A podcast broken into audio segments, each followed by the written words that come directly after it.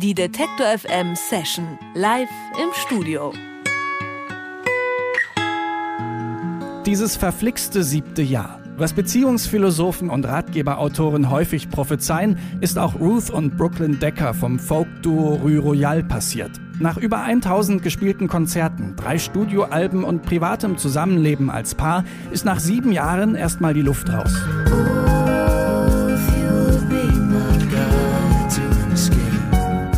Sie hätten damals in zwei völlig verschiedenen Parallelwelten gelebt, sagen sie, und entscheiden sich für eine Berufspause. Knapp fünf Jahre lang ziehen sie sich aus der Öffentlichkeit zurück, bekommen ein Kind, arbeiten an ihrer Beziehung und an neuen Sounds. 2018 beenden sie ihre musikalische Schaffenspause mit einem neuen Album.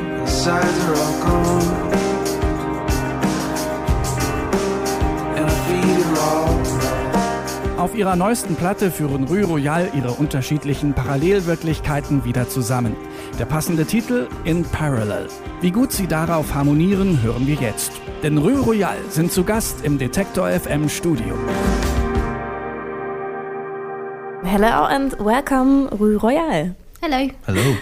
You have quite a history as band on the road. You played more than 1,000 concerts in over 16 countries. That's really impressive.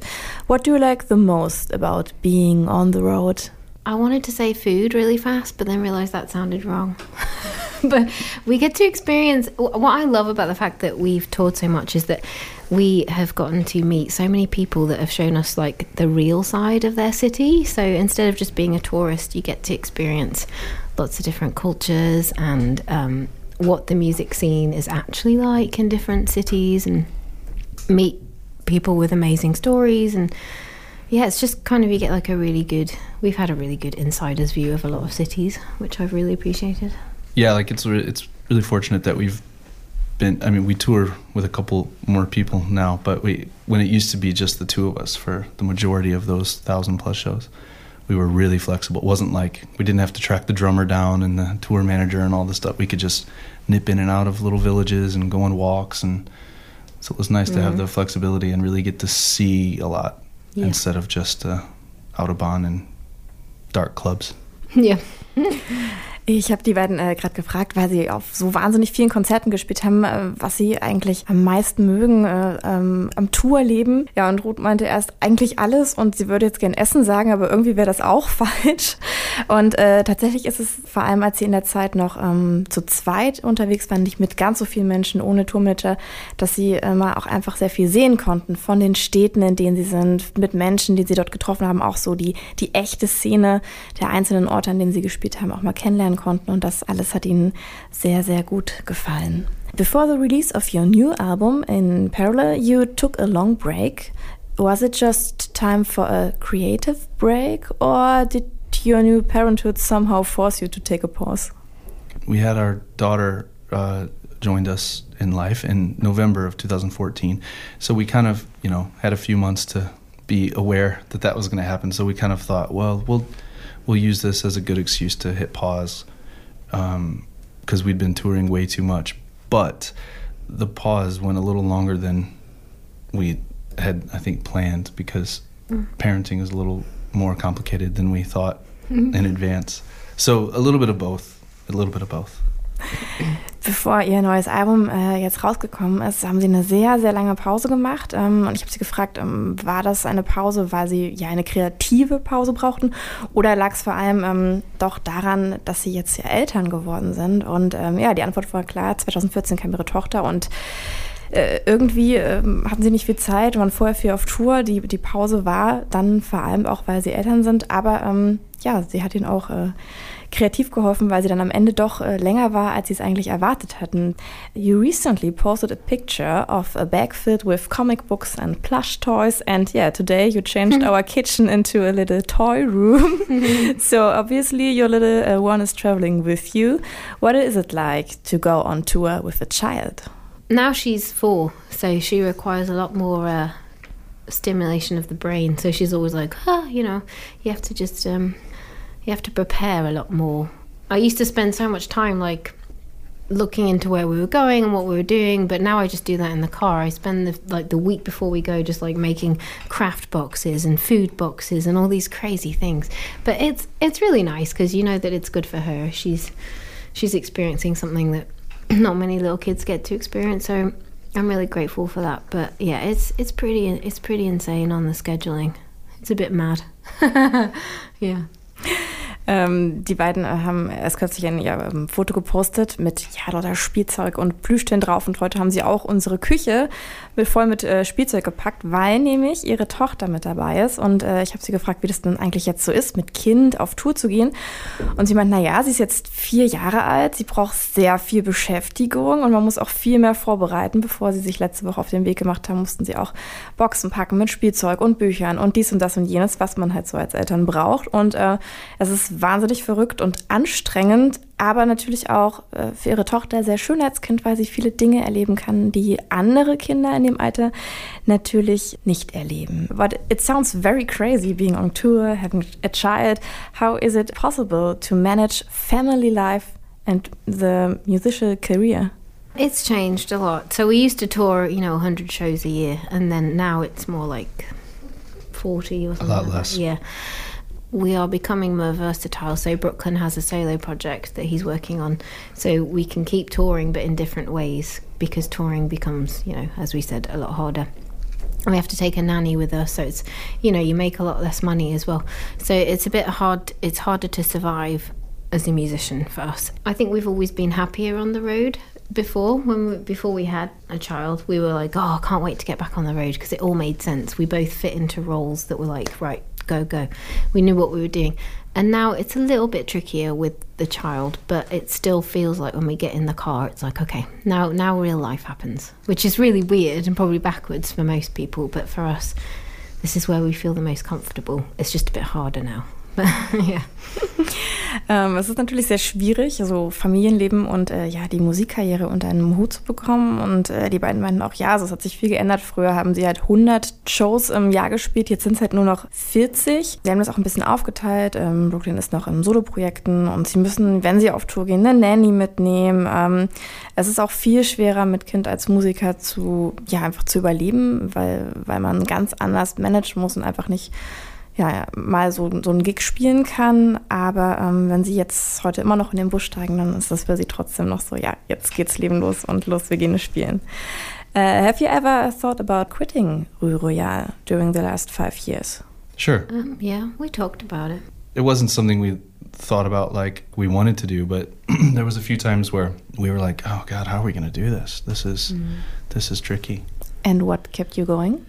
It's too important a part of our lives to not do it. Somehow, I feel like our whole structure collapses without it. yeah That sounds dramatic, but I think it's probably true. I think so. I mean, we started it. We were married two years, and then we started it. Ruel. We've been married sixteen years, so it's kind of like it's just part of who we are. I think. I think instead of stopping it, we just become more versatile, so we can keep doing it. It'll never stop, but we'll also do some other stuff, some side projects, some different things, so that the balance becomes becomes more. It's more more like a fabric. It's part of the fabric. Yeah, we yeah we just can't stop it. Ähm, ja, bei dem Stress, der mit dem Kind jetzt ja, dazugekommen ist, ähm, habe ich sie gefragt, haben sie eigentlich in der Pause in den letzten fünf Jahren mal drüber nachgedacht, auch einfach aufzuhören? Und sie meinten, ja, haben wir. Wir haben auch darüber gesprochen. Aber es ist einfach ein viel zu wichtiger Teil ihres Lebens, die Musik, und deshalb können sie nicht aufhören. Denn ja, sie waren schon zwei Jahre verheiratet und dann haben sie Musik gemacht, jetzt sind sie 16 Jahre verheiratet. Es ist einfach ein Teil von ihnen und sie können einfach nicht aufhören, Musik zu machen. And we're going to talk a bit more about your new album later, but for now, I give it up to you. You are uh, playing a song for us. Which one? Uh, It's a song called Facing Forward.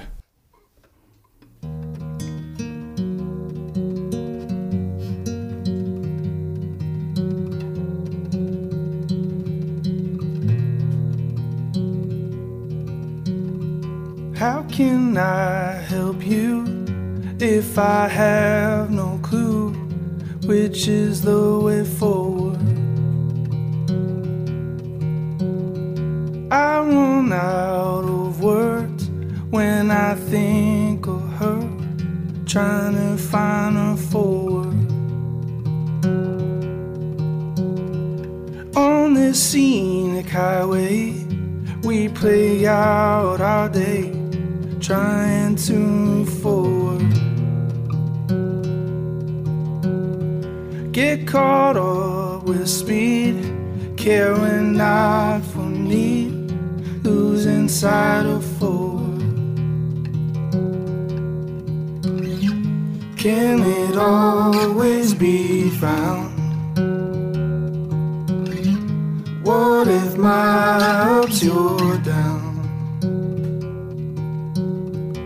We're all fighting sleep, kicking at our feet, wanting to move forward.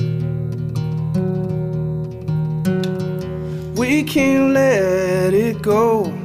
We've gotta know which is the way forward. Can it always be found? My ups, you're down? Can it always be found? What if my ups, you're down? Down, down. I'm nowhere and faces that if there is a way she'll make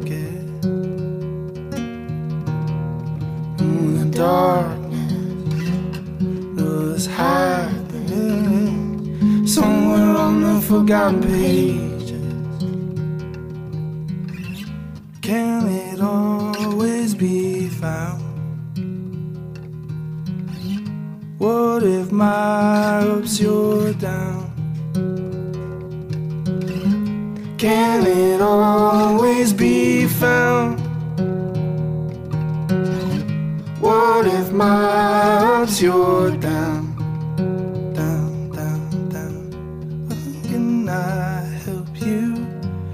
if I have no clue which is the way forward?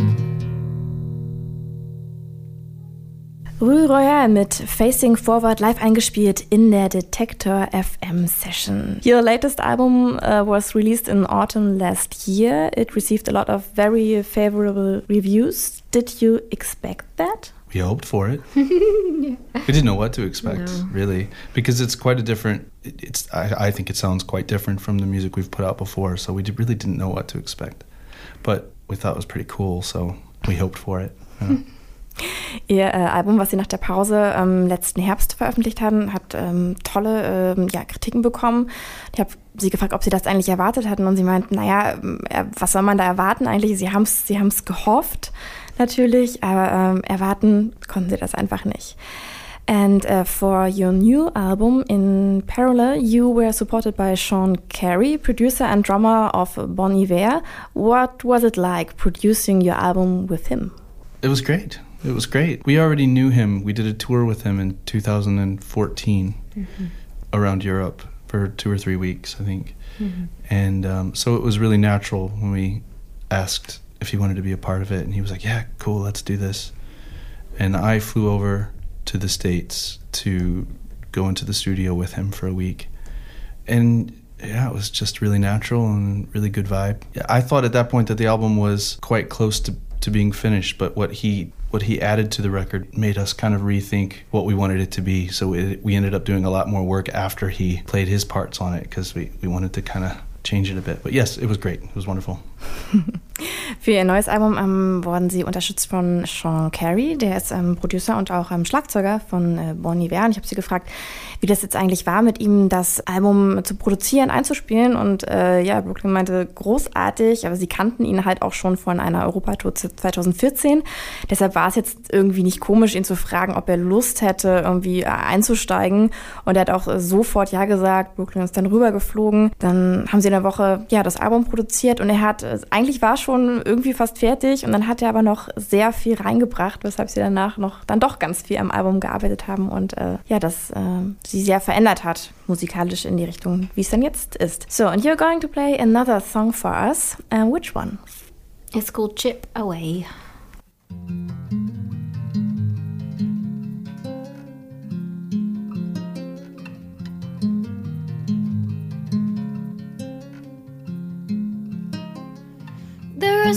Living everywhere.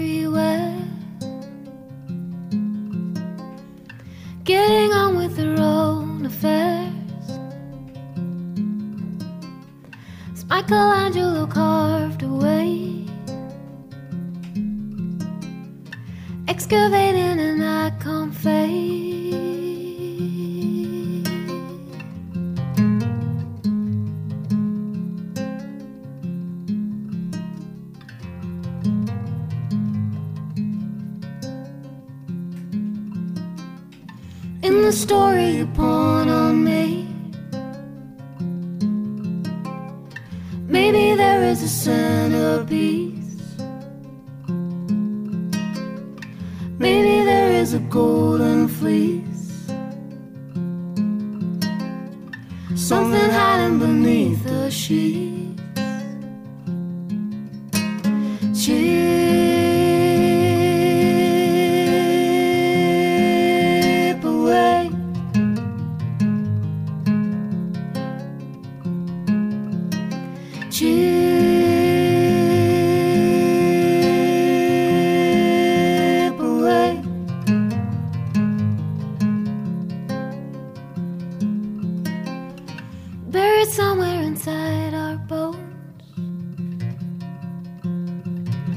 There's an aching to let it go. There's a chorus that's hidden low.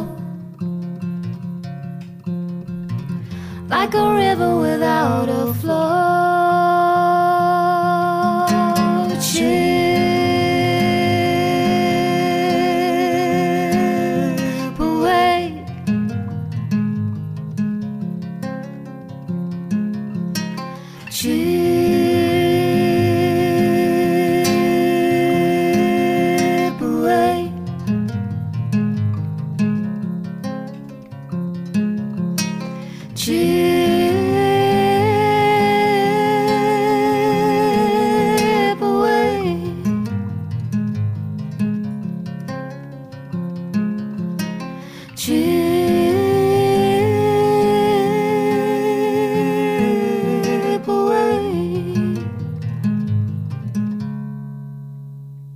Live im Detektor FM Studio Ruth und Brooklyn Decker von Rue Royal. Heute Abend kann man sie live in der Moritzbastei in Leipzig sehen. Danach folgen weitere Konzerte in Berlin, Hamburg, Dortmund und Darmstadt.